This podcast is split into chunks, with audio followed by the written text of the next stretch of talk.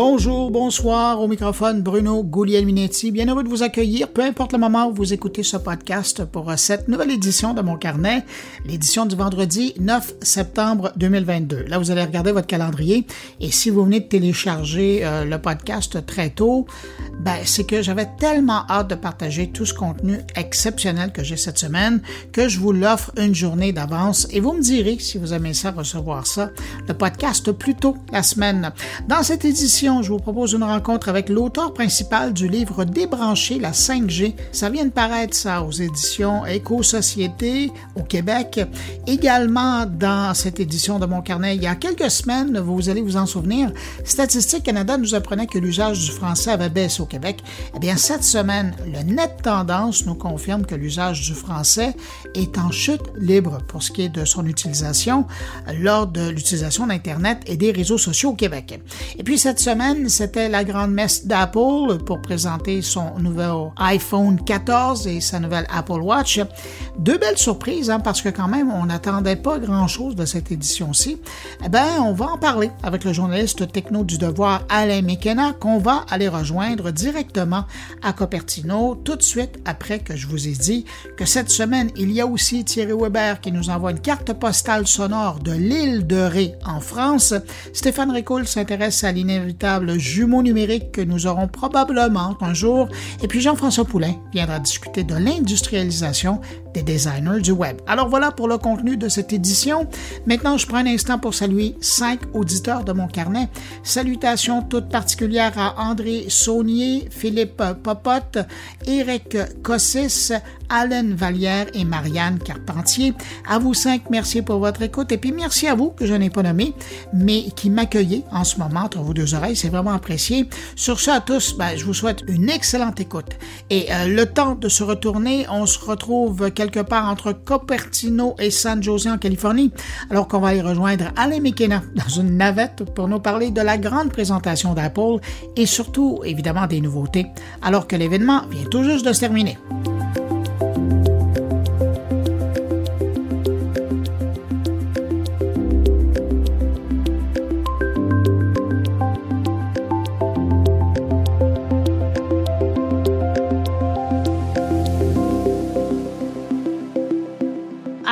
Alain, on te retrouve dans la navette qui te ramène vers ton hôtel. Tu viens de quitter euh, Cupertino où il y avait cette présentation de Apple.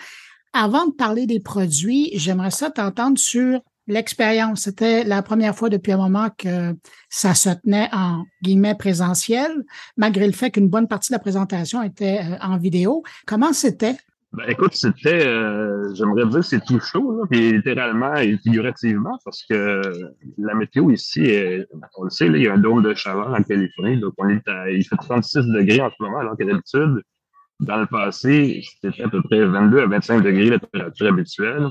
Euh, donc, en partant, ça, c'est nouveau. Euh, c'est, euh, j'ai assisté assez régulièrement à des lancements comme celui-là, puis là, je veux dire, ça déstabilise un peu, on n'a pas d'habitude à l'hôtel hier, ils ont coupé le courant pendant une couple d'heures parce qu'ils essaient d'économiser l'énergie. Puis il y a des affaires comme ça qui sont un peu particulières. L'événement comme tel, comme c'est ce, lancement-là d'iPhone, c'est la première fois, je pense, en trois ans qu'ils le refont 100% présentiel. Et moi, ce que j'ai remarqué, en tout cas, c'est que je suis tellement rendu un vieux journaliste vétéran des médias spécialisés dans les technologies.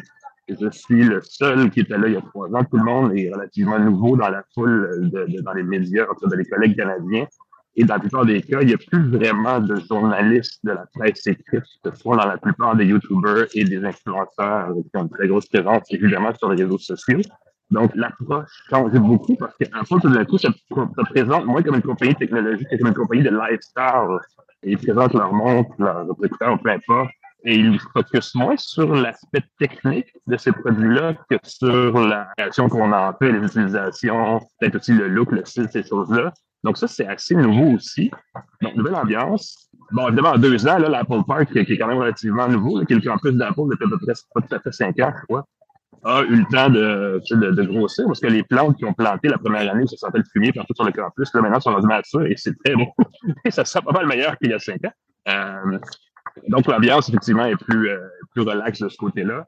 Euh, au niveau de l'événement comme tel, euh, comme tu l'as dit, Tim Cook, qui, qui est le PDG d'Apple, est venu présenter essentiellement une vidéo qu'on a regardée ensuite pendant très longtemps, parce que tout avait été enregistré d'avance. Probablement qu'au moment où ça a été organisé, on ne savait pas encore s'il allait avoir la possibilité de le faire en personne ou pas, parce que ça, surtout en Californie, ici, ils ont été quand même assez stricts là-dessus. Là. On ne savait jamais, sauf jusqu'à tout récemment, si ça allait pouvoir se faire ou pas.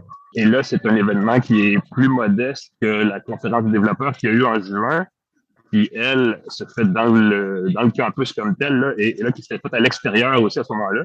Et si on avait fait ça aujourd'hui à l'extérieur, les gens auraient cramé, ça aurait été vraiment fou. Mais là, dans le, ce qu'ils appelle le Steve Jobs Theater, là, qui est le petit, le petit auditorium, dans, comme un peu sur le coin, dans le fond du, du, terrain du campus, là-bas, c'est plus facile à gérer. Euh, ben, évidemment, on a vu des nouveautés euh, qui étaient attendues, en tout cas. Dirais-tu que dans le fond, l'avantage que tu as eu par rapport à tous les journalistes qui n'ont pas pu être sur place, c'est une fois que la présentation est terminée, ben, c'est la possibilité d'avoir les appareils et de, les tenir et de les voir. Là? Oui, ben, c'est ça. Après la conférence, effectivement, il y a, euh, ils ouvrent une espèce de pièce à l'arrière où on a accès à tous les produits. Écoute, c'est pas, ça prend plus de temps que ça pour vraiment les tester, mais ça donne une première impression sur certains détails. Il y a eu une super grosse montre qui était présentée. Ben, c'est un petit peu plus grosse que les autres. pour la montre qui est déjà fonctionnelle, mais ça reste un environnement contrôlé. Et puis, on a aussi des comptes euh, privés ensuite où on peut parler, comme je raconte toujours depuis quelques années, le même VP produit qui euh, permet de répondre à des questions plus spécifiques. Par exemple, ils ont, ben, justement, ils ont une nouvelle Apple Watch, la fameuse montre d'Apple, qui, qui a maintenant, à partir de maintenant, la fonction d'itinérance sur la cellulaire de la montre. Donc, on peut euh, des fois utiliser la montre sans avoir son téléphone dans ses poches et se connecter au réseau cellulaire canadien. Mais si on fait la même chose à l'extérieur du pays, jusqu'à maintenant, on peut pas avoir la montre fonctionnelle sur les réseaux étrangers. Mais là, à partir de la prochaine, euh, la série 8 qui s'appelle, on pourra le faire, ça. ça moi, je me suis, c'est vrai parce qu'on le sait, les fournisseurs canadiens de services santé, ils prennent partout où ils peuvent des sous. Et sur ce détail-là, on m'a assuré chez Apple que normalement, vous avez, par exemple, un forfait d'itinérance sur votre téléphone cellulaire, ça va automatiquement être intégré pour la montre, donc il n'y aura pas de frais additionnels. Et ça, j'ai vraiment hâte de voir si c'est le cas parce qu'on le sait, hein, nos fournisseurs, euh, ils sont très usés pour trouver des endroits comme ça où, aller chercher plus de tout dans nos poches. Alors, euh, je t'amène tout de suite pour parler de l'iPhone 14 qui était attendu. Je pense qu'on en a eu quand même un petit peu plus que ce qu'on attendait au départ. Ah, on s'attendait à une mise à jour relativement banale. Là, on a deux choses. L'extrême à l'autre, l'iPhone mini disparaît. Euh, en fait, il reste l'iPhone 13 mini qui va continuer d'être au catalogue, mais l'iPhone 14 devient soudainement gros comme l'iPhone Pro et l'iPhone Pro Max. Donc, c'est un appareil qui vraiment gagne en volume. Euh, on dit que les clients préféraient ces, formats-là. Ils voulaient plus de, de real estate d'affichage, mais essentiellement un plus grand écran, c'est ce que les gens recherchaient. Ça, c'est déjà une petite surprise en quelque sorte, mais moi, ce qui vient me chercher, il y a deux choses. La première, c'est que pour une première fois, et c'est strictement aux États-Unis pour l'instant, mais l'iPhone 14 de base va pouvoir être acheté sans centre pour carte SIM. Donc, juste la fonction eSIM qui remplace, dans le fond, la petite puce qu'on a l'habitude d'avoir dans nos téléphones, euh, va permettre d'être activé pour avoir son compte euh, mobile sur son téléphone. Et ça, ce que ça change, c'est que pour passer d'un téléphone à un autre ou d'un forfait ou même d'un fournisseur à un autre, on le fait sans avoir à appeler, sans avoir à se faire livrer une carte, donc on peut le faire rapidement. Ma théorie, c'est que ça donne un petit peu plus de, pouvoir au consommateur qui veut négocier un forfait en disant, ben là, c'est facile, j'ai pas besoin de carte SIM, je vais tout de suite passer à un fournisseur si vous ne trouvez pas un forfait qui mon affaire. Je ne sais pas si ça va arriver pour vrai, mais ça, c'est la théorie. Les fournisseurs canadiens supportent tous la technologie eSIM, mais pour l'instant, l'iPhone 14 euh, pas, euh, n'aura pas cette fonction-là au Canada, ça veut dire qu'il n'y aura pas eSIM seulement. Il va y avoir eSIM et carte SIM euh, traditionnelle, mais il n'y aura pas juste la fonction eSIM. Donc, on n'est pas encore rendu au Canada, mais ça pourrait s'en venir. Est-ce que Apple explique pourquoi l'appareil avec euh, uniquement le eSIM reste aux États-Unis et pas ailleurs dans le monde? Pas vraiment. C'est vrai, parce que j'ai posé la question, puis ils ont, ils ont pas répondu à, côté de la question, mais euh, essentiellement, c'est qu'il faut qu'ils travaillent avec les fournisseurs sans qui doivent accepter de, fonctionner de cette façon-là. Donc, peut-être que c'est une question de temps avant qu'on l'ait au Canada aussi. Euh, mais pour l'instant, clairement, euh, ça se décide au niveau des fournisseurs, ce genre de décision-là. Puis là, probablement qu'on est un peu plus frileux au Canada L'autre euh, fonctionnalité qui surprend vraiment les gens, c'est, et puis on en a déjà parlé avec l'actualité il y a environ deux semaines quand T-Mobile a annoncé le partenariat avec Starlink aux États-Unis, où ça, va permettre l'an prochain aux, utilisateurs de téléphone de se brancher sur le satellite. Mais là, Apple présente donc cette nouvelle fonctionnalité qui, à partir du iPhone 14 va permettre aux utilisateurs, en pointant le ciel avec leur appareil, en visant juste, d'envoyer des petits messages, évidemment des messages d'urgence. Là, on parle pas de conversation. Ça, c'est un, un moment important, ça. Oui, c'est ben assez limité parce que, comme tu le dis, c'est strictement une question d'envoyer de, un, message d'urgence dans, dans besoin de dépannage et dans des circonstances où il n'y a pas de Wi-Fi, il n'y a pas de cellulaire, il n'y a vraiment aucune autre façon de se connecter. Euh, Apple ne dit pas avec quel partenaire ils font ça. Il n'y a pas une tonne de réseaux de, de, satellites dans le monde qui sont fonctionnels globalement. Euh, on dit que c'est des satellites en orbite basse. Donc, il y a deux ou trois fournisseurs. Il y a Starlink, il y a, il y a OneWeb, il y a Telesat, il y a OneWeb. Il y en a quelques-uns. Et c'est strictement offert, ben, c'est même bien pour nous, mais c'est strictement offert aux États-Unis et au Canada à partir du mois de novembre prochain. Mais euh, c'est vraiment une fonction axée sur euh, les situations où on est mal pris dans le fin fond d'une forêt, euh, au sommet d'une montagne, quelque chose comme ça, parce que c'est vraiment strictement une fonction d'urgence.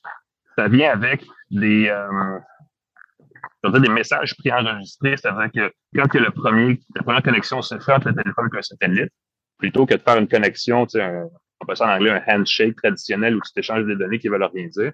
La première connexion envoie un paquet de données préenregistrées, dont probablement aussi un message dans quel type d'urgence, de quel type d'urgence s'agit-il. Donc, il y a vraiment une volonté de faire réagir rapidement tout ça.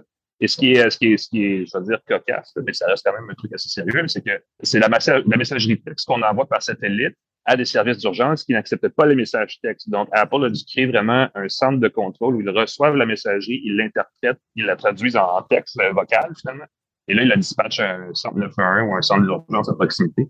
Euh, donc, c'est quand même un petit peu plus compliqué que ça en a l'air, mais c'est un premier pas vers... Euh, parce qu'on le sait, les réseaux satellites, l'Internet par satellite, ça, il, y a une nouvelle génération de cette technologie-là qui s'en vient. Puis, on imagine facilement que la prochaine étape, c'est d'offrir un service par satellite indépendant des fournisseurs, parce que les fournisseurs cellulaires ont absolument aucun mot à dire, aucun mot à dire là-dessus euh, et aucun contrôle non plus.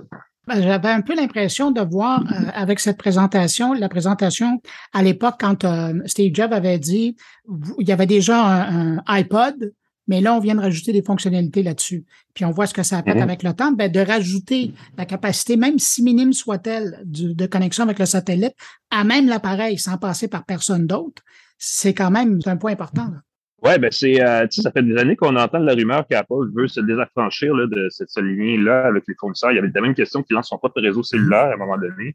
Ça ne veut pas dire que ça, ça arriverait ou que c'est arrivé ou que ça peut arriver, mais c'est quand même, euh, on explore les options, les possibilités. Euh, et ça, c'est original puis c'est intéressant parce que tu vois, l'Apple le fait. Donc, peut-être que les autres fabricants vont suivre, mais je pense pas qu'un un Samsung aurait initié un genre de technologie comme celui-là, comme celle-là. C'est-à-dire, puis ça n'avait pas déjà été essayé ailleurs. Donc, je, je, pense que ça, c'est une bonne. C'est clairement une nouveauté assez intéressante qui pourrait avoir un effet assez plus large que juste chez Apple au fil des prochains, pendant les prochaines générations de produits concurrents. Euh, Alain, je te vois commencer à suer. Tu es sorti de l'autobus, entre l'autobus et, l'hôtel. Je ne vais pas te laisser cuire longtemps dehors. Euh, je veux juste te demander ton impression sur, euh, parce que la troisième grosse chose qui a été présentée, ce sont les AirPods Pro qui sont rajeunis. En tout cas, ils ont un, bain de jeunesse. là. Qu'est-ce que tu penses de ça?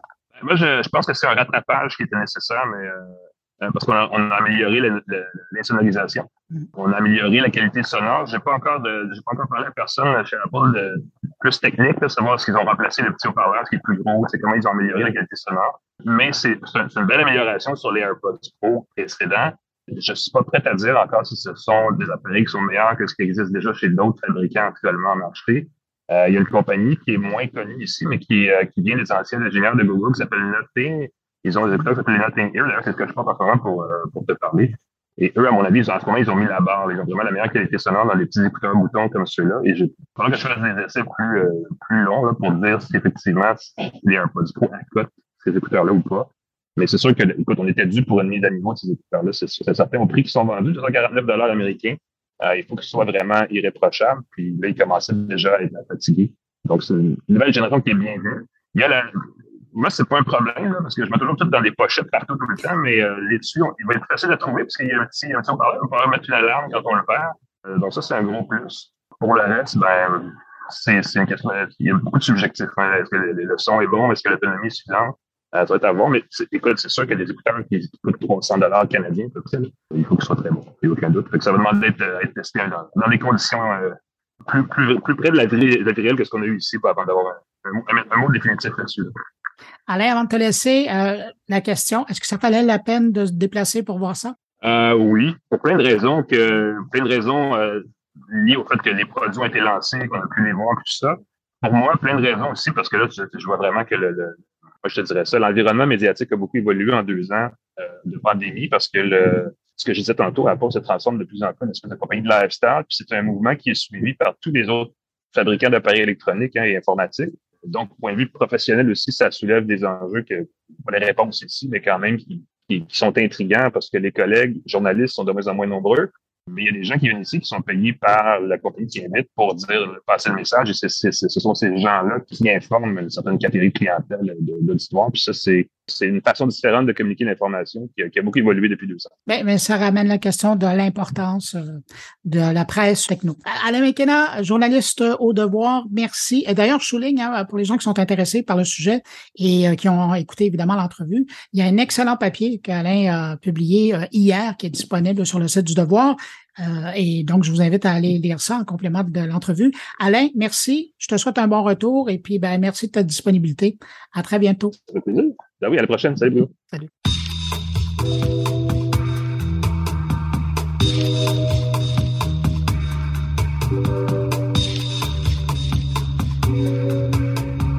Encore merci à la McKenna pour euh, cet échange en direct de la navette et en passant, désolé pour la qualité du son, mais l'important c'est qu'on n'a rien manqué de la conversation et c'était assez précieux. Maintenant, on va aller rejoindre Claire Bourget de l'enquête Net Tendance, alors que la nouvelle édition qui vient de sortir porte sur le portrait des régions du Québec. Ce qui est intéressant avec cette édition, qui est basée sur les réponses de plus de 12 000 répondants à travers le Québec, c'est de pouvoir focuser sur des régions dans le détail, de zoomer et de dézoomer, euh, mais également d'avoir un vrai portrait de famille en matière d'utilisation du numérique au Québec. Et cette année, deux choses ressortent dans le portrait. D'une part, la baisse importante de l'utilisation du français lorsque vient le temps de naviguer sur Internet ou d'utiliser les réseaux sociaux. Juste ça, c'est assez, mais en plus, on constate que le gouvernement du Québec est dans le champ lorsque vient le temps de parler d'un Québec branché à la haute vitesse, puisque malgré la création du secrétariat de l'Internet haute vitesse et même du programme Opération haute vitesse qui a été lancé en 2021 pour brancher 250 000 foyers québécois, ben on découvre que dans les faits, seulement 42% des foyers québécois sont branchés réellement à la haute vitesse, soit une connexion d'au moins 50 mégabits ou plus. Pour parler de cette nouvelle édition du Net Tendance, une édition assez touffue, on rejoint à l'instant la directrice de la publication. Bonjour Claire Bourget. Bonjour Bruno heureux de vous retrouver. C'est comme le début de la saison, la rentrée des classes, là. Et on se retrouve pour parler à, nouveau euh, des nettes tendances. Et là, je vais vous dire que vous lancez la saison pas mal fort avec euh, cette édition qui est sortie cette semaine et qui nous apprend que l'utilisation du français, je pense qu'on peut utiliser l'expression, est en chute libre au Québec quand on parle de l'utilisation d'Internet? Oui, parce que, en fait, nous, évidemment, on couvre plus le volet, l'environnement numérique euh, des adultes québécois, puis on leur pose à chaque année la question, quelle est la langue euh, de navigation que vous utilisez le plus? Et il y a une, une baisse de 12 points de pourcentage, alors que l'année précédente, on était à 76% euh, d'adultes euh, qui utilisaient d'abord euh, le français. Ça a baissé à 64% Puis si on regarde, parce que là, on a sorti les fiches régions basées sur à peu près 12 000 répondants. Donc, ce qu'on voit, là, on, a des nombres assez élevés, on a des échantillons assez élevés pour être capable de faire des comparaisons régionales. Et euh, à Montréal, dans la région administrative euh, de Montréal, c'est là que c'est le plus bas. Hein? Le français est à 43% contre 52% pour l'anglais. Donc, l'anglais prédomine comme euh, principale langue d'usage sur Internet, en fait, pour naviguer sur Internet par les adultes est dans les 18 ans et plus. Mais quand je regarde vos chiffres à, Québec aussi, ben dans, la, dans la grande région de la capitale nationale, il y a aussi une baisse. C'est pas seulement un facteur de Montréal. je regarde ça. On est passé de 89% à 72% Oui, oui, il y a, d'autres régions. Puis je dirais en région euh, plus urbaine, si on veut, où on observe ce phénomène-là. Puis en dans les régions plus euh, plus éloignées, bien, on voit que ça, je pense par exemple à la Gaspésie, on voit que c'est pas un phénomène euh, présent. Effectivement, quand on parle de la Gaspésie, les îles de Madeleine, on voit que c'est 95% des adultes qui utilisent la langue française pour naviguer. Or là, euh, on, parle presque de la totalité de la population. Mais euh, on le sait, l'utilisation de la langue française à la maison a, diminué de façon importante. Statistique Canada euh, nous le disait encore il n'y a pas longtemps. Donc, ça, ça vient prouver là, ce qui est dit. Mais vous, là, qui regardez ça depuis un moment, comment vous expliquez ça de votre côté qu'au Québec, on utilise moins la langue française pour naviguer? Ben, l'ouverture sur le monde, c'est sûr que quand on, est dans, dans l'univers du web, euh, on ne on ne se limite pas aux sites québécois si on veut. Là, on va sur des sites américains euh, et autres à travers le monde. Puis souvent, on, on, le fait en anglais. Donc, il y a ça beaucoup. Puis je, on avait fait également, ça regarde le divertissement. Même chez les plus jeunes, on avait à l'époque aussi Frio, là, mais euh, euh, par la suite, on, l'avait refait chez les plus jeunes. C'est étonnant de voir comment l'anglais a pris euh, a pris le dessus dans sur le web toujours pour se divertir on, le voit sur à travers les réseaux sociaux à travers à travers autre chose donc, un amalgame un peu de tout ça, ce qu'on constate aujourd'hui. Comme si c'était pas assez comme nouvelle, vous y allez vraiment fort avec euh, cette édition-là du Net Tendance, parce que l'autre nouvelle qu'on apprend en lisant euh, l'enquête ce mois-ci, euh, d'une part, c'est qu'il y a 38% des adultes québécois qui connaissent pas la vitesse de téléchargement à laquelle ils sont abonnés. Bon, ça, quelque part, ça peut faire sourire, mais ce qui est alarmant, parce qu'on est en 2022, c'est qu'il y a 42% il y a seulement 42% des adultes québécois qui disposent d'une connexion haute vitesse au Québec. Et, ça, quand on parle de haute vitesse, là, c'est 50 mégabits en montant. Là. Quand on parle que le Québec euh, est branché et qu'il y a des programmes ici et là et que le gouvernement euh, disait qu'il était en train de brancher tout le Québec, on peut se poser des questions. Oui. Ben, toute la question de la connexion, euh, connexion Internet, on sait ça va évoluer dans le temps. Sais, maintenant, on parle de la 5G. Euh, bon, euh, on sait que de plus en plus dans le futur, on va utiliser de la, de la capacité parce que parce que les besoins euh, les besoins évoluent. Puis il n'y a pas si longtemps que ça, en fait, on considère être de la haute vitesse du 30 mégabits seconde. Là, le CRTC l'a établi à 50. Puis donc puis moi, je, je, je, pense également, quand on regarde l'offre de nos grands fournisseurs, euh, parfois c'est difficile dans leur offre de forfait d'être capable de dire OK, cette offre-là, c'est du 30 mégabits, l'autre, c'est du 50 mégabits, l'autre, c'est du 100 mégabits. Alors, ça fait en sorte qu'effectivement, on observe euh, un pourcentage élevé d'adultes qui savent même pas c'est quoi quelle est leur euh, vitesse de téléchargement, euh, leur connexion Internet à la maison avec, avec le fournisseur? puis dans certaines, dans certaines régions, le phénomène est encore, est encore plus présent. par contre, quand on leur demande est-ce que vous avez une capacité Internet illimité, l'utilisation d'Internet, ça, on, le sait plus. Parce quand on dépasse notre capacité, on l'apprend vite parce que les factures, euh, la facture nous arrive euh, assez rapidement. Mais si on regarde euh, dans l'ensemble, on voit que ben là, c'est quasi la quasi-totalité des foyers québécois sont branchés Internet. C'est de 2020 à 2022, on a perdu un, un point de pourcentage, on est à maintenant 93. Mais à 94, 93, c'est la même chose. On est euh, dans la marge d'erreur euh, pour euh, pour ce pourcentage-là. Fait que les gens, oui, on le sait, les gens sont connectés. Puis ce qu'on voit aussi dans nos résultats, les, adultes québécois non branchés à Internet, on voulait savoir, OK, ben, ceux qui restent, ben, c'est qui exactement? Puis on voit que c'est des gens principalement plus âgés, on parle de 55 ans et plus. On parle de gens dont le revenu familial total est inférieur à la moyenne. On est plus dans du moins de 40 000 dollars pour le ménage par année. c'est en majorité des adultes inactifs, donc qui n'ont pas d'emploi nécessairement et qui se retrouvent en grande majorité à l'extérieur de la région administrative euh, de Montréal.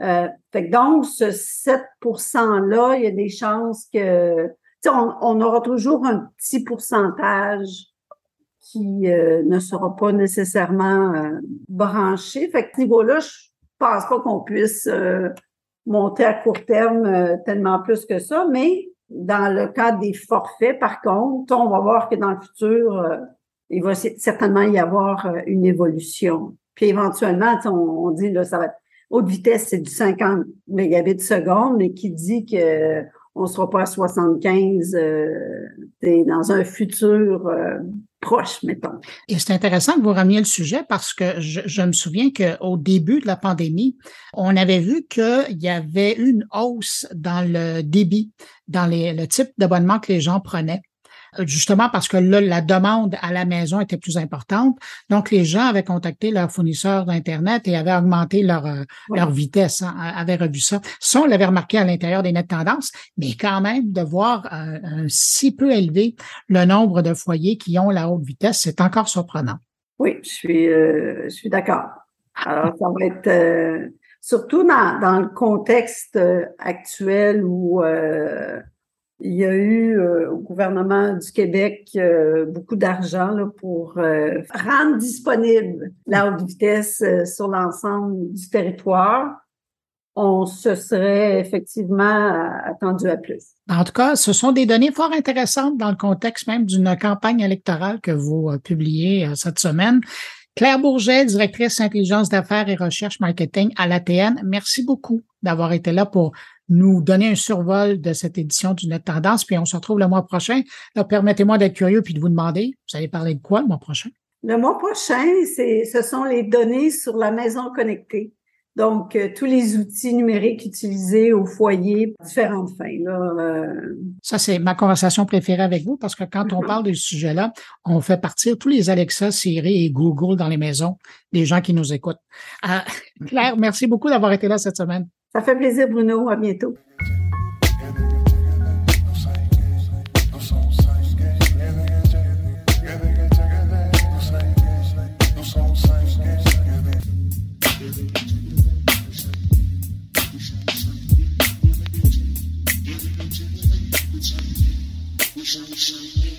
Vient de paraître aux éditions Éco-Société le livre Débrancher la 5G avec un point d'interrogation. L'ouvrage est signé par euh, le collectif Atécopole qu'on retrouve dans la région de Toulouse qui réunit des scientifiques de plusieurs disciplines qui réfléchissent aux impacts écologiques de nos choix de société, des impacts en cours mais également à venir. Pour parler de cet ouvrage qui est bien fait, qui est réfléchi, qui pose beaucoup de questions sur l'impact de la 5G à court et à long terme, on va parler à l'autre l'auteur principal du livre, Jean-Michel Huppé. Il est chercheur au Centre national de la recherche scientifique, le CNRS, en neurosciences et, en écologie politique. Bonjour, Monsieur Huppé. Bonjour. Débrancher la 5G, pourquoi sortir le livre maintenant? Ah, il n'y a pas de stratégie spécialement pensée, c'est juste euh, le délai de publication et le délai d'écriture, puisque ça, j'ai commencé à, travailler dessus en 2018, 2020, je sais plus. Enfin, il y a plus de deux ans en tout cas. avant la pandémie. Voilà, j'ai commencé à y penser en 2018. J'ai commencé à travailler dessus avant la pandémie. Voilà, après ça a pris le temps de l'écriture, euh, de la publication, et surtout effectivement, il a c'était d'actualité avant le lancement de la 5G. Donc, on peut dire, bah, maintenant, la, 5G est lancée, donc c'est trop tard. Mais en fait, euh, en continuant à analyser, euh, on s'est rendu compte, parce que c'est, voilà, je précisé, c'est un ouvrage collectif, hein, donc je suis le principal auteur, mais on est une douzaine de co-auteurs à avoir rédigé cet ouvrage au sein de l'atelier d'écologie politique à, Toulouse.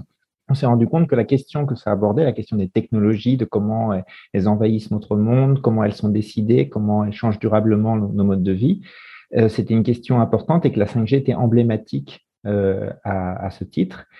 Et l'autre point, c'est qu'en fait, la 5G, c'est pas juste un événement, ça y est, il y a la 5G après autre chose, c'est un processus qui est en marche, qui va durer une dizaine d'années. C'est-à-dire qu'actuellement, il y a les premières étapes, certains processus 5G qui sont en route, mais il y a différentes 5G, certaines qui sont prévues pour l'année prochaine, dans deux ans, et c'est prévu pour finir le déploiement pour, pour, pour fin 2030. Oui, et, la 5G dont on parle euh, et dont on vante les mérites, celle-là, c'est pas celle qui est présentement offerte, c'est celle qui va arriver dans plusieurs années. Effectivement, il y a certains, certaines de, des propriétés de, la 5G dont on a parlé, surtout au début pour vanter tous les mérites, mais toutes les promesses énormément de données, hyperconnectivité, tout ça, c'est très, c'est, elle est, elle est pas encore euh, en place, en tout cas pas partout. Peut-être aux États-Unis déjà, euh, puisque c'est dans les, les, bandes courtes, les bandes de fréquence 24, 26 GHz, les, les, ondes très courtes.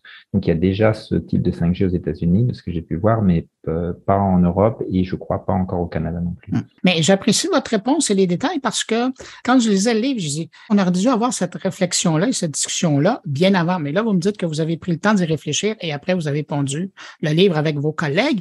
Mais euh, je me suis dit, est-ce qu'on n'aurait pas dû l'interpréter, débrancher la 6G? Parce qu'aujourd'hui, c'est de la 6G dont on parle et dont on commence à se faire vanter les atouts. Mais je comprends bien avec euh, votre réponse que la 5G est emblématique. C'est ce qui illustre la suite des choses.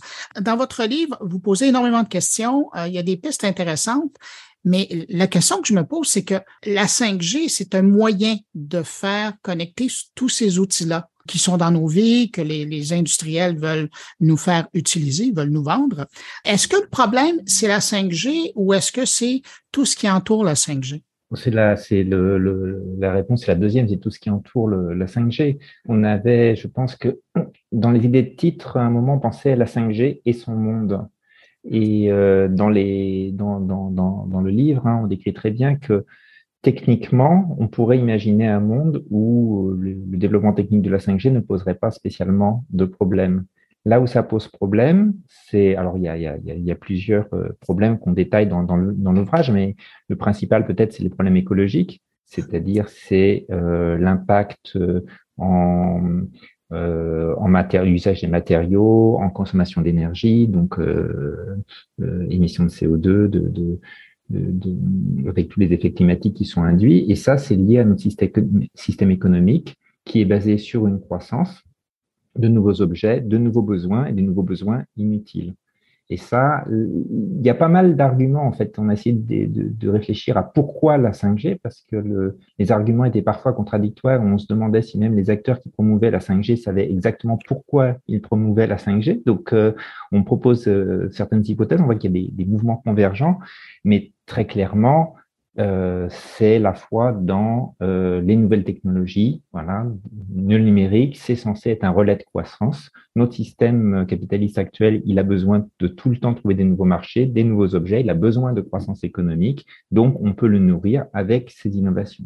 Ce qui est paradoxal d'ailleurs, c'est que euh, ça, on le voit très bien dans les textes, dans les appels d'offres, des appels à recherche autour de la 5G ou même de ceux qui ont des organismes qui ont défendu la 5G, ils nous disent en fait la 5G, on ne sait pas à quoi ça va servir. Mais c'est pas grave, on trouvera bien. Et par exemple, les institutions françaises européennes, je suis sûr que c'est la même chose au Canada, ont euh, développé des appels à projets en disant on vous donne plein d'argent pour trouver des usages de la 5G. Ce qu'on traduit, nous, trouvez-nous des gadgets inutiles qui permettent de faire des relais de croissance à partir de cette technologie qui nous offre, puisqu'elle a un potentiel qui est effectivement important. Alors dire pourquoi elle a un potentiel important par rapport peut-être à, rapidement à la téléphonie mobile en général, c'est que c'est un système de communication qui ne se limite pas au téléphone, mais euh, notamment à tout ce qui est euh, les objets connectés, donc euh, l'Internet des choses. Et il y avait une promesse en tout cas de voilà de tout connecter pour la santé, pour les villes intelligentes, pour etc etc. Et que ça c'était en gros ils nous promettent un monde qu'ils disent merveilleux, mais un monde hyper connecté, mais qui est censé radicalement changer le monde dans lequel on vit. Et ça sans nous demander notre avis. Bon, actuellement, ça se passe pas vraiment parce qu'il n'y a, y a pas encore euh, l'internet des choses. Il, a tendance à peut-être à ramer un petit peu. Il y a des projets comme à Toronto ou le, le projet de, de, de, de, Google de faire une ville, un quartier entièrement connecté euh, a été abandonné au début du, du Covid et notamment euh, il, y avait des, des, problèmes de résistance de, des citoyens, des habitants parce qu'ils n'avaient pas envie de d'avoir euh, toutes leurs données euh, euh, donner à Google pour en faire on ne sait pas quoi, pas forcément pour, pour leur bien-être, quoi, ce qui est toujours des intérêts marchands. Mais je m'éloigne un petit peu du sujet, mais en tout cas, voilà, ça, c'est ce monde dans lequel est la 5G.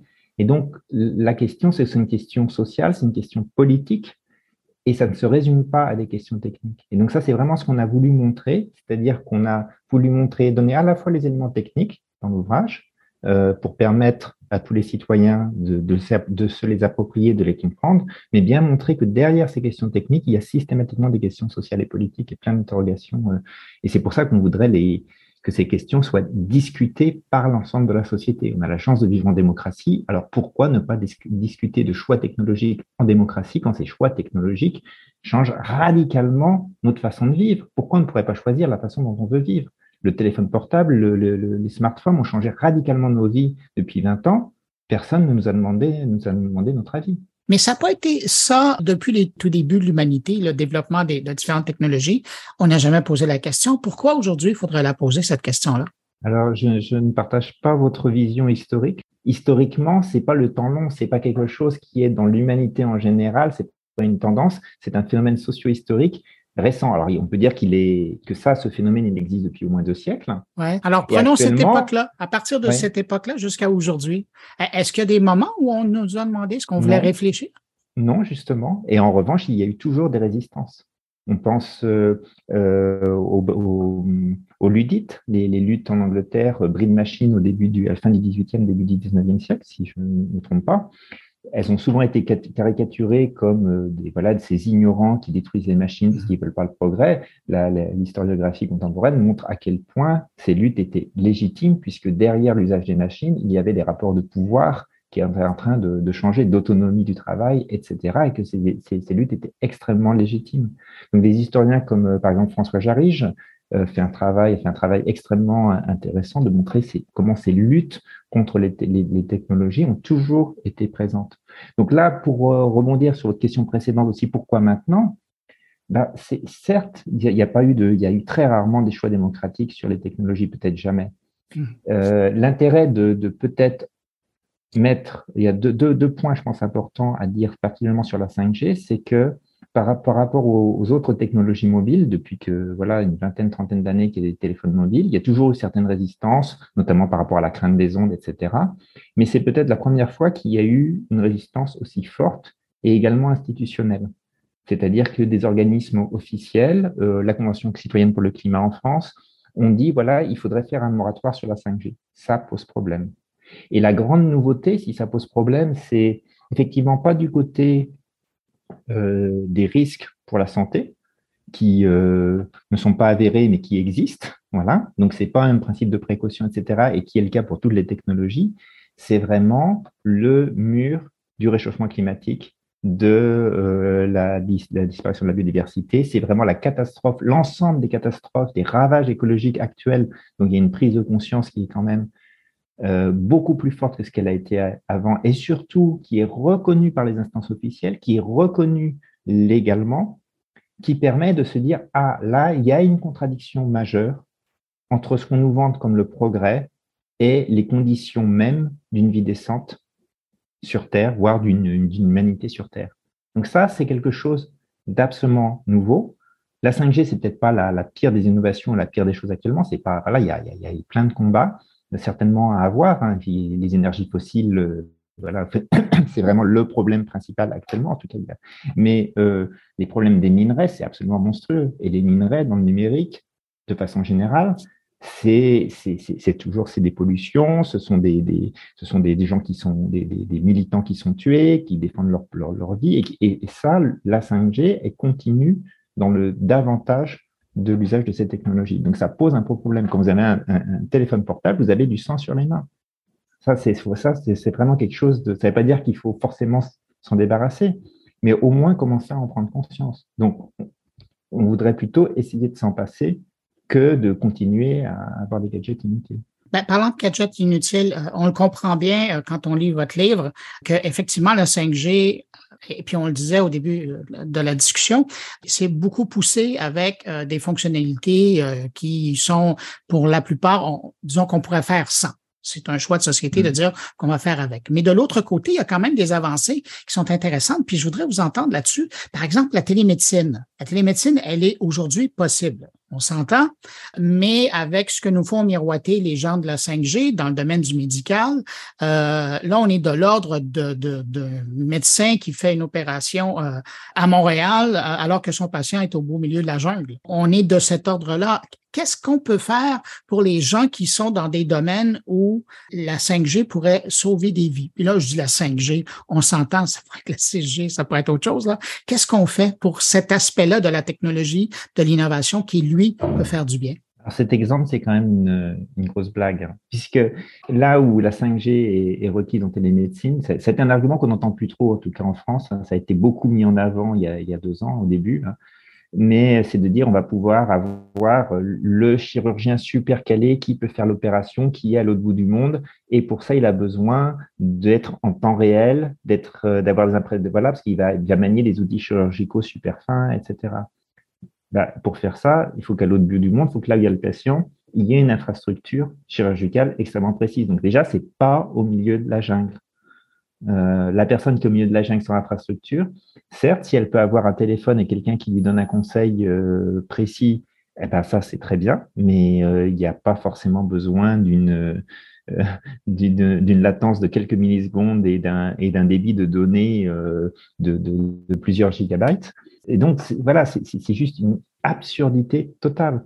Si on a besoin, si on manque de chirurgiens, qualifié, ben il suffit d'en former plus. On n'a pas besoin de déployer des, milliers, des centaines de milliers, des millions d'antennes partout sur la Terre pour que tout le monde communique avec leur téléphone, juste pour ça. Et s'il y avait vraiment besoin dans certains cas, dans ce cas-là, on peut faire une application dédiée. Peut-être avec de la fibre, on peut le faire. Ou alors, on va réserver l'usage à certaines. Euh, voilà, on peut faire un système de technologie 5G spécifiquement à certains endroits et d'ailleurs, ce qui est, c'est ce qui a été un peu, euh, il y a une évolution du discours, hein, ce qui a été un peu avancé. L'année dernière, à peu près, après, avoir promis monts et merveilles euh, comme euh, sur la 5G, ensuite la 5G dit non, non, les derniers éditos, c'était la 5G, ça va pas changer grand-chose. C'est comme la 4G pour le téléphone. Hein. Euh, donc, vous en faites pas, il n'y a rien à voir. Que il n'y a rien à voir, justement parce qu'il y avait des oppositions. En revanche, c'est important pour euh, des applications industrielles, euh, les ports, peut-être l'agriculture intensive, des choses très spécifiques. Donc, ça vous concerne pas. Donc, circuler, il n'y a rien à voir. C'est un problème purement, technique. Il y a vraiment une évolution du discours. Et là, on se dit, mais en fait, est-ce qu'ils savent ce qu'ils veulent, ce qu'ils veulent faire? La réponse évidemment non. C'est juste complètement opportunistes. C'est juste, ils ont la possibilité de technologie, ils veulent des relais de croissance. Enfin, ils, je sais pas, certaines personnes, de,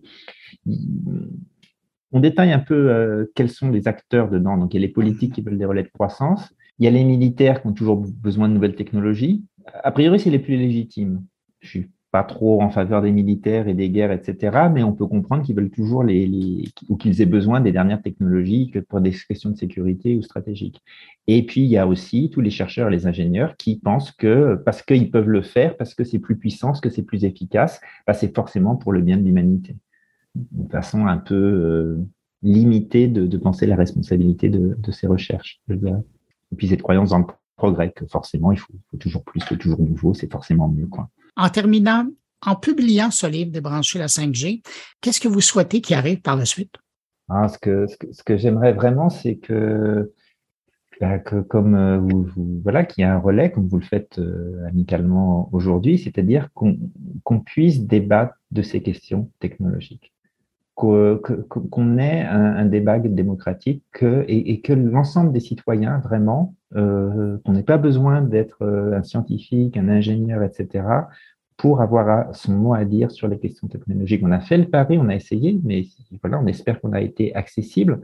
De, de, ça, c'est parce qu'on était euh, pluridisciplinaire, on a des scientifiques de toutes les disciplines. Donc, on s'est dit, si on se comprend avec des gens des, sciences humaines, de différentes euh, biologies, d'astrophysique, etc., on doit être capable de, de faire passer le, le, message et que toute personne curieuse avec un minimum de culture scientifique devrait comprendre les enjeux euh, techniques et donc être capable de comprendre derrière ces enjeux techniques, quels sont les enjeux de société et de démocratie. On voudrait vraiment pousser, mettre, et que ce soit un exemple que, enfin, les questions technologiques soient débattues démocratiquement.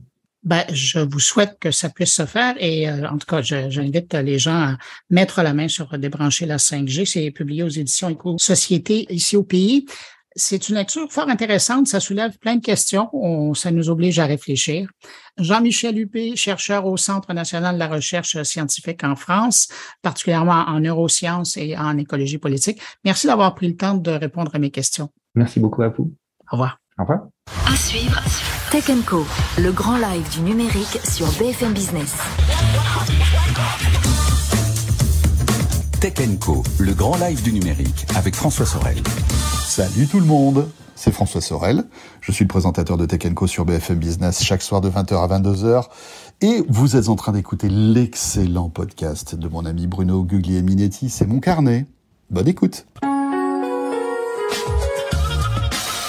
C'est le temps d'aller rejoindre mes collaborateurs et pour l'occasion, tiens, un peu de rêve, je vous amène rejoindre Thierry Weber qui se trouve sur l'île de Ré, juste en face de La Rochelle en France, pour vous livrer sa carte postale de la semaine.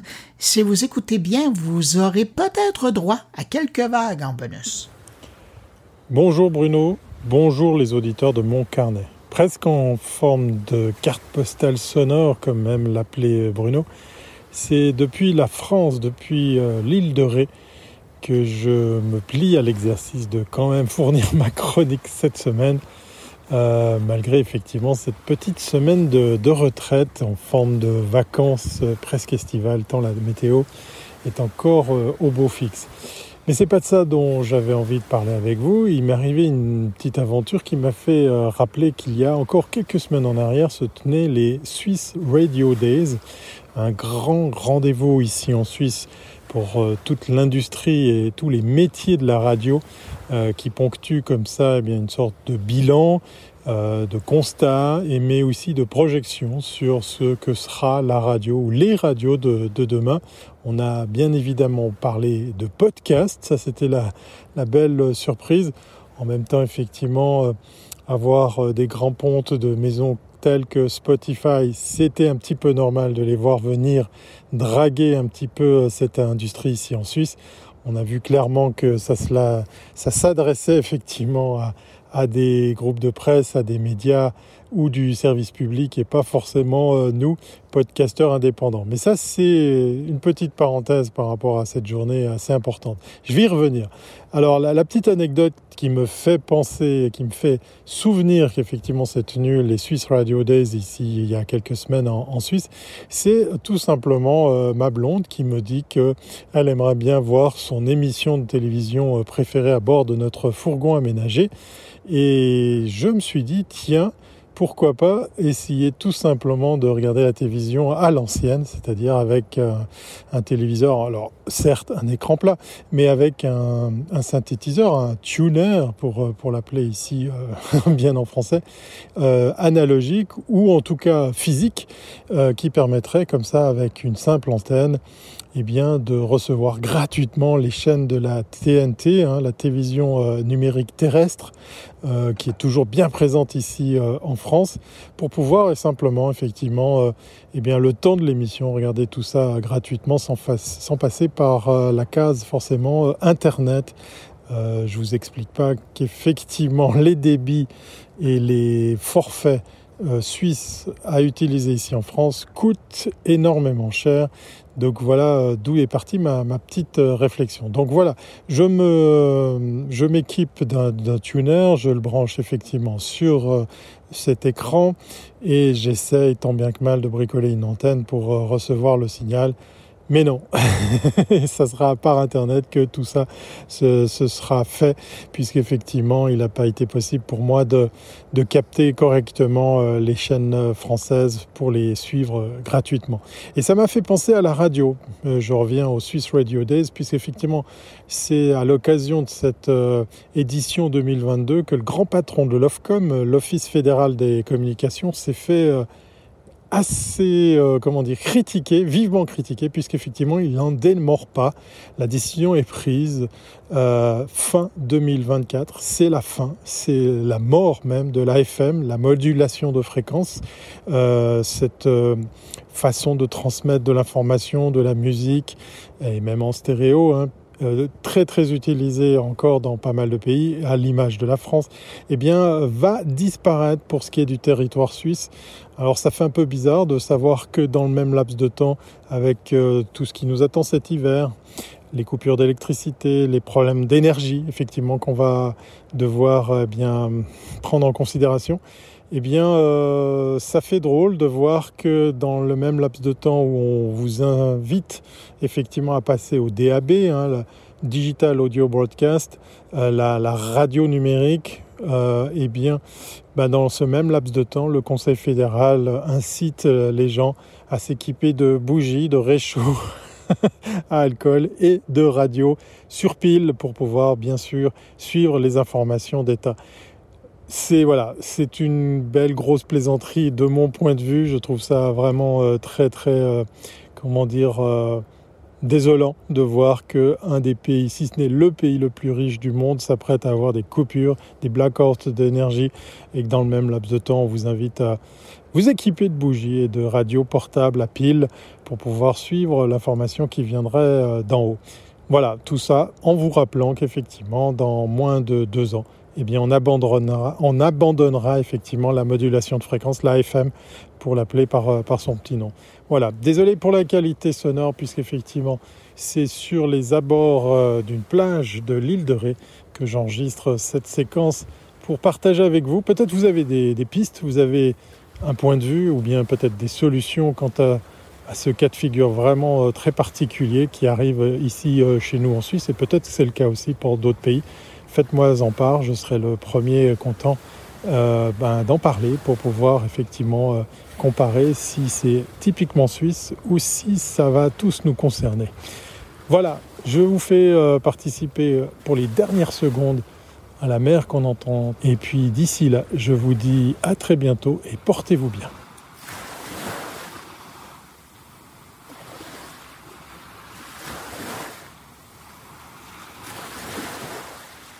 Cette semaine, mon collègue Stéphane Ricoul nous propose une réflexion sur l'inévitable jumeau numérique que nous aurons probablement tous un jour.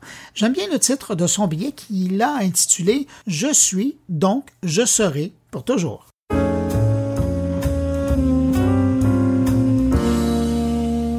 Avec un peu de retard sur certainement la plupart d'entre vous, je viens de finir les épisodes du documentaire Doc Humanité portant sur la création du jumeau numérique de l'animateur radio Mathieu Dugal sur Radio-Canada et Six Premières.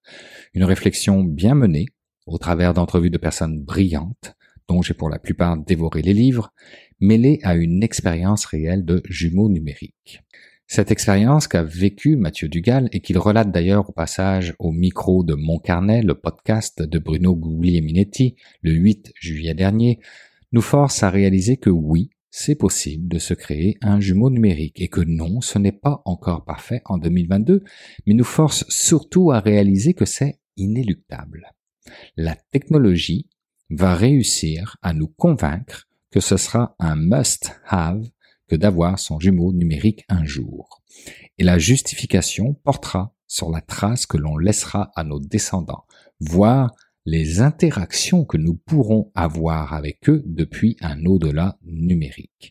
Elle portera aussi sur la performance intellectuelle décuplée que nous offrira notre double augmenté et sur la capacité de démultiplier nombre de tâches afin de nous rendre toujours un peu plus efficients dans notre quotidien qui en aura certainement besoin puisque le bonheur sera désormais à notre portée moyennant un investissement financier de notre part et un don impressionnant de jeux de données pour le bonheur cette fois-ci de la dernière ligne du bilan financier de nos sauveurs, j'ai nommé les géants du numérique. Sarcastique, pensez-vous, certainement en ce moment. Peut-être un peu, oui. Mais pourtant, pas si loin probablement de ce qui s'en vient. Sachez par exemple que la ville de Pékin s'est dotée d'une enveloppe de 7,5 milliards de dollars pour développer un savoir-faire technologique dans la création d'humains virtuels, et a semble-t-il l'ambition d'en faire une industrie en tant que telle par le biais de la création d'un réseau d'entreprises œuvrant à la mise en commun des évolutions technologiques en la matière. L'idée serait d'explorer la création d'une plateforme d'échange basée sur la blockchain et de travailler par exemple sur des modèles, des pots ou encore des textures. heureusement que le corps humain est une entité complexe difficile à représenter dans le virtuel. Le fait que ça nécessite de grands efforts de collecte et d'analyse de données, de modélisation pour tenter d'être fidèle à une certaine représentation de nos caractéristiques, pensons par exemple à la notion d'hérédité, nous gagne du temps pour que les cadres réglementaires puissent s'ajuster, si tant bien est que nos bien-pensants politiques y comprennent quelque chose. À cause de ce niveau haut de complexité, les modèles numériques ne sont pas encore capables aujourd'hui de représenter complètement la nature d'un être humain, et c'est tant mieux. Donc si on considère qu'un jumeau numérique est la réplique exacte d'un objet dans le monde physique, mais avec une mission unique, celle d'aider à améliorer la version réelle ou encore de lui fournir un retour d'information, peut-on et doit-on absolument appliquer ceci à nos propres personnes? Selon Rob Enderle, analyste technologique américain, nous pourrions avoir les premières versions de jumeaux numériques humains pensants avant la fin de la décennie. Et pour lui, l'émergence de ces derniers nécessitera une énorme quantité de réflexion et de considération éthique, car une réplique pensante de nous-mêmes pourrait être incroyablement utile aux employeurs. Dit autrement, que se passera-t-il si votre entreprise crée un jumeau numérique de vous et vous dit un jour Hey, vous avez ce jumeau numérique à qui nous ne versons aucun salaire. Alors, pourquoi devrions-nous continuer à vous employer? Vous comprendrez que la propriété de ces jumeaux numériques deviendra l'une des questions déterminantes à débattre dans un avenir proche. Aujourd'hui, nos vies, notre être en tant que tel, sont façonnés par la chance, la malchance, les amis, la famille, notre milieu socio-économique et notre environnement, et bien sûr nos choix personnels. En raison de leur complexité inhérente, demandons-nous si l'intelligence artificielle sera en mesure un jour de prédire ces événements sociaux uniques, et si c'est véritablement souhaitable. En travaillant sur le développement d'un jumeau numérique personnel, focalisons-nous nos efforts sur les bonnes choses. Est-ce que le domaine de la santé, par exemple, qui serait systématiquement doté de jumeaux numériques, représente une plus grande ou une réelle valeur ajoutée? Comme avec un modèle virtuel précis d'un corps humain, qui peut être testé et analysé. Et ça, c'est un projet que l'on retrouve chez Dassault dans leur Living Heart. Et que l'hôpital pour enfants de Boston utilise pour cartographier les pathologies cardiaques de patients réels, ou encore l'hôpital Great Ormond Street de Londres pour tester des dispositifs susceptibles d'aider les enfants atteints de pathologies cardiaques rares et difficiles à traiter. Ou encore, projet à venir chez Dassault, les jumeaux numériques d'un œil ou d'un cerveau pour qu'au final nous ayons tous un jumeau numérique qui nous permettra d'aller chez le médecin, de faire de plus en plus de médecine préventive et de nous assurer que chaque traitement est personnalisé selon Séverine Trouillet, directrice des affaires internationales chez Dassault. Et si le secteur de la santé n'était pas suffisant et qu'il fallait être encore plus ambitieux que cela, est-ce que la construction d'une version numérique de notre planète entière serait pertinente? Par exemple, le projet mené par Nvidia à travers la plateforme Omniverse qui capture des images haute résolution de toute la surface de notre planète et combine modèles d'apprentissage profond et réseaux neuronaux, permettra un jour d'imiter les environnements physiques dans la sphère numérique et ainsi tenter de proposer des solutions au changement climatique. Ou encore le projet mené par l'Agence spatiale européenne qui a annoncé la création d'un jumeau numérique de la planète baptisé Destination Earth, avec comme objectif d'ici à la fin de 2024 de disposer de suffisamment de données issues d'observations et de simulations en temps réel pour créer un jumeau numérique qui se concentrera sur les inondations, les sécheresses et les vagues de chaleur ainsi que les catastrophes naturelles telles que tremblements de terre, éruptions volcaniques et tsunamis. De beaux projets ambitieux, on en conviendra, mais peut-être qu'en revanche, ces deux projets et les autres qui existent certainement et dont j'ai pas parlé, devraient se parler entre eux pour ne pas dupliquer les efforts dupliquer la consommation de ressources, pour arriver au final à deux jumeaux de la Terre qui pourraient fort bien diverger sur certains aspects et tomber dans la machine capitaliste à qui est le meilleur et doit gagner de l'argent pour continuer. Bref, tout ça ressemble fort au concept de vouloir enterrer l'Homo sapiens et célébrer l'avènement de l'Homo numericus. C'est ce que l'économiste Daniel Cohen projette avec la révolution numérique qui présente pour lui un tournant de l'histoire de l'humanité et non une simple nouvelle étape de la société industrielle. Il appelle cela l'industrialisation de la société post-industrielle, ce qui, dit autrement, correspond au fait que les algorithmes sont aujourd'hui l'équivalent dématérialisé des chaînes de montage de Ford qui, à partir des années 20, avaient écrasé le prix des voitures. Son livre, Homo numericus, la civilisation qui vient, nous propose une posture que je trouve très sage et emplie de gros bon sens en nous invitant à penser une société désirable avec les moyens que donne celle que l'on veut quitter. En cette période électorale au Québec, il me semble que cela aurait fait un beau slogan de campagne si un parti, au moins, s'était intéressé réellement à la façon dont le numérique est en train d'impacter notre société. Mais ça, c'est un autre sujet.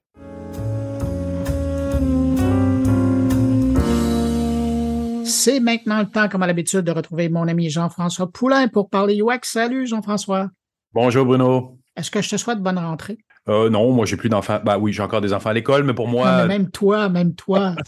je l'ai pas senti passer. Il y a un moment où le sent, quand nos enfants sont grands, on le sent moins passer.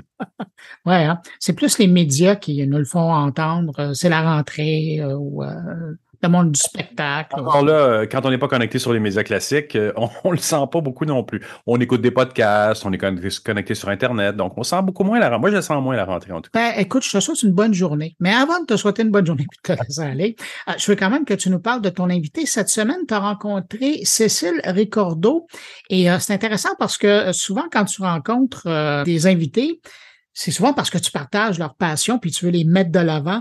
Mais là, dans le cas présent, pour avoir euh, eu le plaisir d'entendre cet entretien, on sent que vous partagez pas nécessairement le, point, le même point de vue. Puis je trouve ça intéressant de vous entendre tous les deux.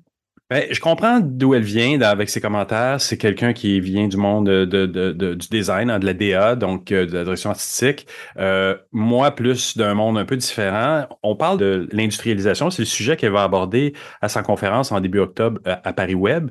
Puis je voulais lui en parler parce que le sujet m'intrigue. ça tourne autour justement, ça, de l'industrialisation comme étant un problème à la créativité. les ateliers, des ateliers, on en a parlé souvent dans les derniers mois, comme un frein à la créativité. Et moi, je crois pas. Je pense que c'est quelque chose qui, si on le fait bien, on est capable d'intégrer de la créativité dans toutes les étapes, même s'ils sont un peu plus rigides qu'ils étaient à une époque. On est capable d'insérer la créativité si on est un bon chargé de projet. Oui, mais là, je, je veux préciser, quand tu parles de l'industrialisation, c'est l'industrialisation des designers du web. On ne parle pas de l'industrialisation en général. On parle de l'industrialisation, de toutes les étapes que, moi juge en, UX, par exemple. Il y a, pour bien comprendre le client, on va s'asseoir, on va faire deux, trois jours d'atelier au début. Après ça, on va faire de la recherche avec les utilisateurs, on va, on va, on va faire des entrevues avec eux, on va les, examiner comment ils agissent sur le terrain. Après ça, on va faire du prototypage, on va le tester avec les utilisateurs. Pour Cécile, dans l'entrevue ou dans la conversation qu'on a eue, pour elle, c'est des choses qui vont atténuer la créativité. Pour moi, je pense pas. je pense que si c'est bien fait, c'est des garde-fous pour éviter que les utilisateurs ne comprennent pas une créativité trop exacerbée. On va, on va ramener mais je pense pas qu'on est obligé de tuer la créativité. En tout cas, tu viens de mettre la table pour euh, qu'on puisse l'écouter euh, de façon euh, ouverte, parce que c'est ça qui est intéressant, c'est la rencontre de deux points de vue sur un même sujet, avec deux personnes qui ont une expertise dans le domaine, c'est ça qui est intéressant. Jean-François, merci pour cette rencontre qu'on va écouter à l'instant, puis on se retrouve la semaine prochaine, puis j'en profite pour te souhaiter une bonne journée. Merci Bruno, bonne journée à toi aussi. Moi, effectivement, je suis euh, designer web et, directrice artistique, c'est-à-dire que je, je travaille pour des euh, marques euh, pour créer des identités, souvent redonner du sens à leur marque, mhm. ce, qui, ce qui manque souvent, du sens de l'émotion. et c'est vrai que dans, dans mon métier, en tout cas de designer web, euh, je cherche toujours à essayer de, bah, de remettre de l'émotion, de raconter des histoires, et je trouve que c'est des choses qu'on perd de plus en plus, euh, qu'on perd ce côté euh, vraiment euh, ultra créatif, euh, bah, notamment avec tous ces outils sur le fait d'avoir un, un, produit très standardisé. Mm-hmm. Donc voilà, moi j'interviens dans chez les clients, donc je, suis à, je travaille à mon compte sur ces différents sujets-là, et donc principalement sur des outils euh, du numérique. Et en parallèle, je fais aussi l'illustration euh, pour euh, avoir beaucoup moins de limites à ma créativité. et donc, et donc, tu donnes une conférence à Paris Web, puis ton sujet, c'est l'industrialisation des designers du web. Je suis, je suis d'accord avec toi. Ça me, ça, me, ça me soulève plein de questions. C'est un sujet super intéressant. Pourquoi tu en arrives à cette à ce malaise-là un peu ou à sortir ce malaise-là. Sur... C'est un malaise, mais c'est en même temps, ça fait partie des choses qui nous sont arrivées dans les dernières années où on arrive finalement à, à codifier un peu les choses qu'on fait pour convaincre les gens des technologies de faire affaire avec nous de façon systématique. Mais d'un autre côté, effectivement, ça peut représenter certains dangers. Qu'est-ce qu'est-ce qui, qu'est-ce qui, selon toi, là, qu'est-ce qui a, qu'est-ce qui a déclenché ce raisonnement-là en toi? Euh... Bah, en fait, c'est vrai que quand j'ai commencé, euh, donc j'ai commencé dans le métier euh, la création numérique euh, en 2004. Et à l'époque, il y avait encore euh, tout le monde s'appelait, c'était les créatifs, c'était les directeurs et les directrices artistiques. Euh, et c'était des gens qui venaient vraiment de tous euh, qui n'étaient pas forcément formés au web, parce que de toute façon c'était le début. Mmh. Et donc, euh, il y avait quand même une culture euh, de, de, la création qui était quand même beaucoup plus forte. Et c'est vrai que j'ai vu petit à petit, euh, au fil des années, euh, le, le, design web, en tout cas, s'industrialiser beaucoup. alors, c'était une chose quand même, je pense, finalement indispensable. Mais là, on est allé sur une industrialisation, je pense, à outrance. Euh, ou même finalement on a des, euh, des jeunes designers qui viennent d'écoles euh, pure web, qui donc ont, ont appris à, à, créer des interfaces, à utiliser des composants, etc. Mais ils n'ont plus de d'enseignement artistique ou créatif. Ah c'est vrai que toute la partie processus de création, euh, elle a vraiment été de plus en plus, euh, je trouve, euh, remisée de côté. Et, c'est d'ailleurs pour ça que moi, souvent dans mon métier, euh, on, m'appelle pour essayer de réinjecter du sens et de la cohérence dans, dans le design, parce que finalement, en fait, bah, les clients se rendent compte que leur interface, elle fonctionne bien, mais mais il se passe rien. En fait, il n'y a pas d'expérience autre que le parcours utilisateur. Et oui, et, le danger a pu venir aussi dans de, de, de, grands design systèmes. On nous impose beaucoup pour plein de bonnes raisons aussi. Euh, le, material design de Google, celui de Twitter ou d'autres, parce qu'on nous dit, ben, ils sont accessibles automatiquement, ils vont être visibles par tout le monde, mais effectivement, on, on enlève la partie création. On dit à un designer, ben, tu peux, tu peux customiser un peu ce qu'on te donne, mais sans plus. Donc, la, voilà. là, là. Tout à fait, on est vraiment. Euh, en même temps, c'est ultra pratique parce qu'on a accès à plein de choses super formatées.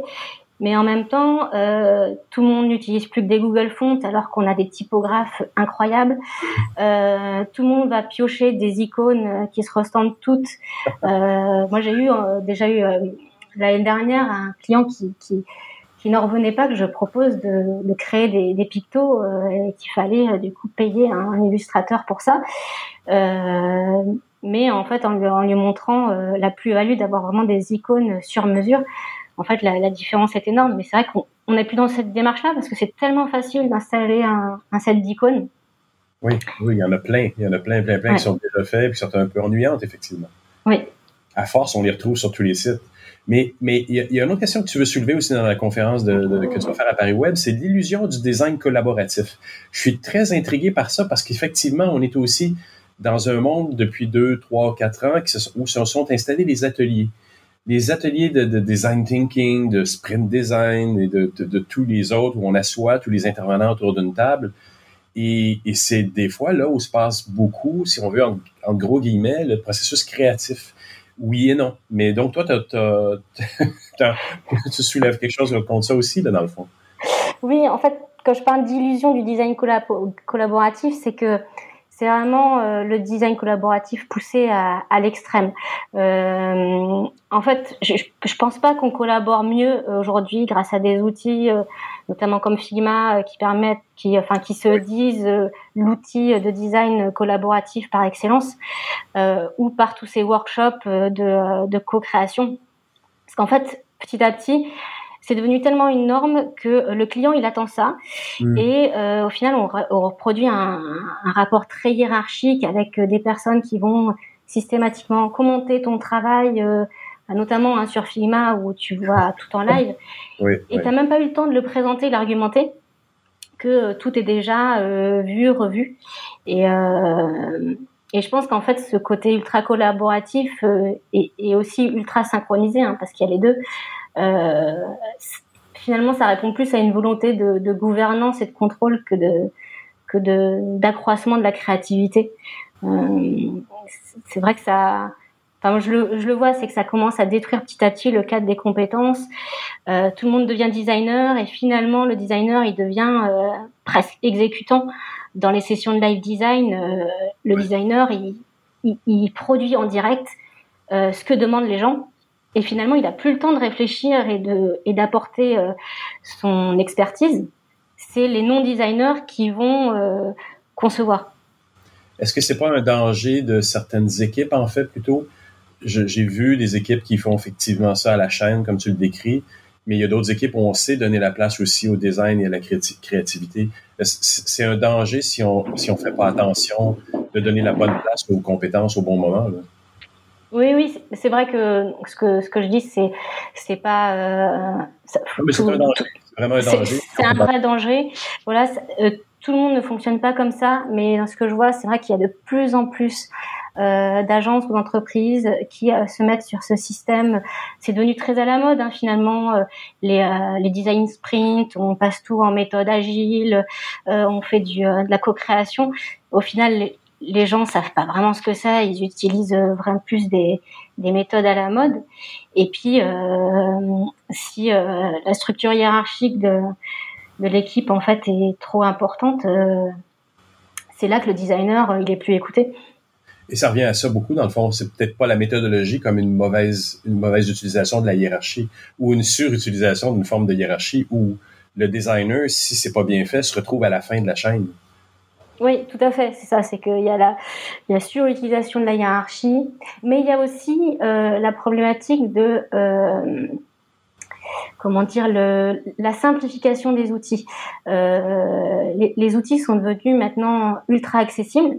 Alors c'est une bonne chose parce que tout le monde peut s'exercer, faire des choses, mais en même temps, euh, avec des outils comme Figma, des, euh, des packs de, de typos, de, on peut déjà installer des design systems. Euh, presque n'importe qui peut euh, créer une structure qui a l'air comme ça au premier abord euh, très très clean, très efficace. En fait, quand on est designer, on va se rendre compte qu'il y a, y a rien qui va. Mais euh, c'est ça aussi, c'est que les gens ils, jouent un peu au Lego avec les outils de design, euh, ce qui est super en soi, mais en même temps, euh, souvent les gens oublient que en fait c'est un vrai métier avec des compétences et que c'est pas juste assembler des composants comme ça. Ouais. Et, je pense que c'est quelque chose qu'on a de la difficulté encore à faire comprendre à, à toute, ce, cette hiérarchie IT, de, de, de technologie, que la créativité a encore sa place dans ce qu'on fait. Là. Ouais, oui, oui, tout à fait. Ouais. C'est vrai que le, le euh, il faut réussir à remettre du, du, du processus créatif euh, dans, dans toute cette technologie et, et, pas être dans la production à outrance. Et, et en même quel, quel est l'idéal? Parce qu'il y a quelques années, il faut, faut, se rappeler aussi, on travaillait avec Flash. C'était, on, on, on pouvait réinventer l'interface tout le temps. Là. Ça en devenait quasiment... Euh, ben, c'était quasiment, c'était très proche du monde du jeu, littéralement. Maintenant, c'est très, très, très codifié. On sait que créer quelque chose, le bouton doit être en haut à droite, le sauvegarde, le profil est toujours à un endroit précis. On peut pas réinventer beaucoup sous le sacro-saint euh, besoin de de, de, de, de, pas perdre les utilisateurs, d'avoir une, une, forme d'efficacité. La découvrabilité est beaucoup moins là. On la retrouve dans le jeu vidéo, mais beaucoup moins dans les interfaces qui sont de plus en plus euh, mais comment on pourrait réinjecter de la créativité dans, nos processus? Euh, c'est une très bonne question, hein, parce que moi, j'ai effectivement débuté euh, avec Flash et, c'était euh, vraiment un, outil fantastique en termes de créativité. Bon, il y avait plein de problématiques, notamment l'accessibilité, le, référencement et plein d'autres choses, mais c'est vrai que euh, il y avait très peu de limites et, euh, là, euh, c'est vrai que maintenant on a beaucoup plus de contraintes. On a des contraintes qui sont indispensables, hein, euh, comme, l'accessibilité, euh, qui doit vraiment être euh, intégrée dans le processus créatif comme une contrainte. Mais j'ai l'impression que les contraintes et, le, et les standards, petit à petit, ça devient une excuse à baisser la créativité. Alors que dans une structure établie, on peut toujours faire des sites créatifs qui racontent des choses. On n'est pas obligé de faire des expériences incroyables avec euh, du WebGL dans tous les sens et tout pour générer de l'émotion. euh, le plus simple peut être aussi euh, le plus le plus pertinent. Mais c'est vrai que ça demande aussi de redonner de la place à cette cette bulle de processus créatif, ce moment où le designer il il, il, il réfléchit, il teste et ce qui est complètement cassé avec le, le principe de design sprint parce qu'on on itère complètement, on fait des tests utilisateurs, on va se baser uniquement sur l'action des utilisateurs et pas ce qu'on veut qu'ils ressentent. Mmh. Euh, donc, je pense que finalement, les contraintes actuelles du web, euh, c'est une fausse problématique. Euh, c'est sûr que c'est difficile hein, de faire un site qui raconte quelque chose tout en restant dans les standards. Mais on a déjà vu hein, des sites ultra accessibles ou des sites en éco-conçus qui, qui sont très pertinents en termes de création. Oui, oui, c'est vrai. Mais est-ce qu'on peut complètement ignorer le processus créatif? C'est-à-dire, on peut ne pas l'ignorer et mettre beaucoup d'emphase dessus sans l'atténuer par des tests utilisateurs non plus. Théoriquement, les tests utilisateurs cherchent juste à prouver ou à valider s'ils sont bien faits, si l'interface les rejoint. Ça n'a ça, ça pas besoin d'être un atténuateur non plus. Enfin, ça dépend des équipes, j'imagine. Parce que tout peut être utilisé pour le bien ou pour le mal. C'est ça, c'est qu'en fait, ces, euh, tous ces outils et ces technologies, dès qu'elles sont poussées à l'extrême, ou qu'elles sont mal analysées, euh, bah en fait ça ça va euh, détruire euh, finalement le l'expérience. C'est tout, tout en fait tous nos outils devraient être vraiment utilisés avec une juste mesure. Oui, exact, exact. de bien les intégrer dans notre processus créatif. Ouais. Cécile, donc on se retrouve en octobre à Paris Web. tu donnes la conférence quelle journée?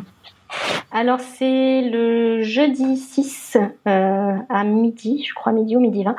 C'est le jeudi 6 octobre euh, que je serai là euh, pour ma conférence. J'y serai aussi, on s'y verra donc. Merci beaucoup Cécile. Merci beaucoup. Ben voilà, c'est ainsi que se termine cette édition de Mon Carnet. Merci à nos invités. Merci à Thierry Weber, Stéphane Rico et Jean-François Poulain d'avoir été là cette semaine. Quant à vous, qui m'écoutez encore entre vos deux oreilles, ben merci d'avoir été là jusqu'à la fin. J'apprécie énormément. On se retrouve la semaine prochaine pour une nouvelle édition de Mon Carnet. Et je vous dis entre-temps au revoir, mais surtout, portez-vous bien.